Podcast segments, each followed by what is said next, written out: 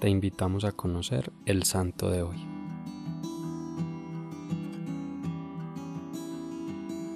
Hoy conoceremos la historia de San Pablo de la Cruz, fundador de los Padres y Hermanas Pasionistas. Pablo Francisco Danei Massari nació el 3 de enero de 1694 en Ovada, Italia. Fue el primero de 16 hijos de una familia de origen noble que, no obstante, tenía grandes dificultades económicas. Desde pequeño fue educado en las virtudes cristianas, participaba diariamente en la Santa Misa, frecuentaba los sacramentos y era constante en la oración, lo que alimentó en él una fe muy sólida. En palabras de sus biógrafos, su madre le enseñó a encontrar en la pasión de Cristo la fuerza para superar las pruebas, le recordaba del crucifijo cada vez que experimentaba algún sufrimiento. Enamorado de Jesús crucificado desde su infancia, quiso entregarle toda su vida.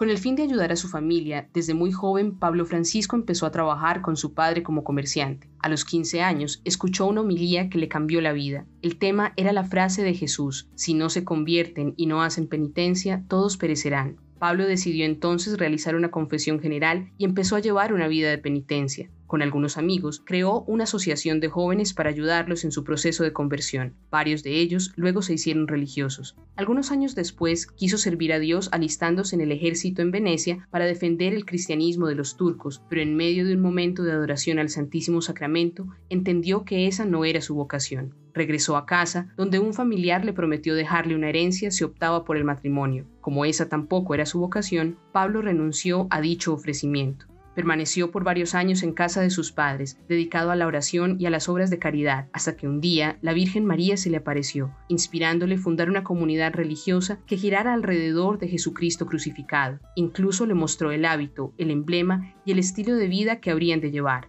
Pablo presentó esto a su director espiritual y a su obispo, quien le permitió instalarse en una celda detrás de la iglesia de Castellazzo Bormida, donde se dedicó a redactar la regla de la nueva congregación, la cual llamaría inicialmente los pobres de Jesús. Dice el portal de Vatican News que, esta, de hecho, será la típica espiritualidad de los religiosos que Pablo guiará, en una época de fe débil, para abrazar la elección más impopular, la que pasa por la oblación de sí mismos y el costoso desapego de la propia comodidad. Comenzó a llamarse a sí mismo hermano Pablo de la Cruz y ayudar a los pobres y enfermos en los que pudo contemplar el rostro de Jesús crucificado. En 1727, Pablo Francisco recibió autorización papal para recibir miembros en su congregación, y él y su hermano de sangre, Juan Bautista, fueron ordenados sacerdotes el mismo año. Esto dio nacimiento como tal a la Orden de los Clérigos Descalzos de la Santa Cruz y la Pasión de nuestro Señor Jesucristo, más conocidos como pasionistas. Cito de nuevo, en la base se hallaba una pertenencia radical a la cruz de Jesús, pertenencia personal que contemplaba la pasión de Cristo no tanto como si el sufrimiento fuera el requisito necesario para pagar el infinito precio de la redención del pecado, como se decía en aquel entonces, sino al contrario, pertenencia que honraba y agradecía la pasión de Jesús como la más alta expresión del amor de Dios por el hombre. Los primeros religiosos fueron preparados para ser fervientes predicadores. No lucharán contra los turcos con armas, pero con la palabra de Dios y la acción educativa vencerán la ignorancia, la irreligiosidad y el abandono de la práctica del Evangelio. Luego de fundar el primer convento en el Monte Argentario, Pablo de la Cruz vivió allí retirado la mayor parte del resto de su vida,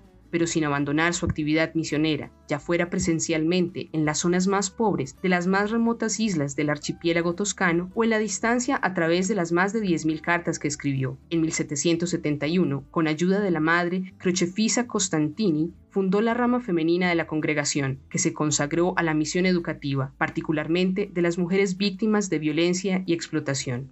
Pablo de la Cruz murió en Roma en 1775 y fue canonizado por Pío IX en 1867. En este mes misionero, tomemos como ejemplo la vida y obra de San Pablo de la Cruz, que nuestra tarea hoy sea orar contemplando la cruz de Cristo, para descubrir cómo podemos ser misioneros y predicar el Evangelio desde nuestra realidad cotidiana. Amado Jesús, Llénanos de tu amor para comprender que todos los bautizados estamos llamados a la misión y que ésta solo es posible si llevamos la cruz en el corazón, pues no hay resurrección sin cruz, ni cruz sin resurrección.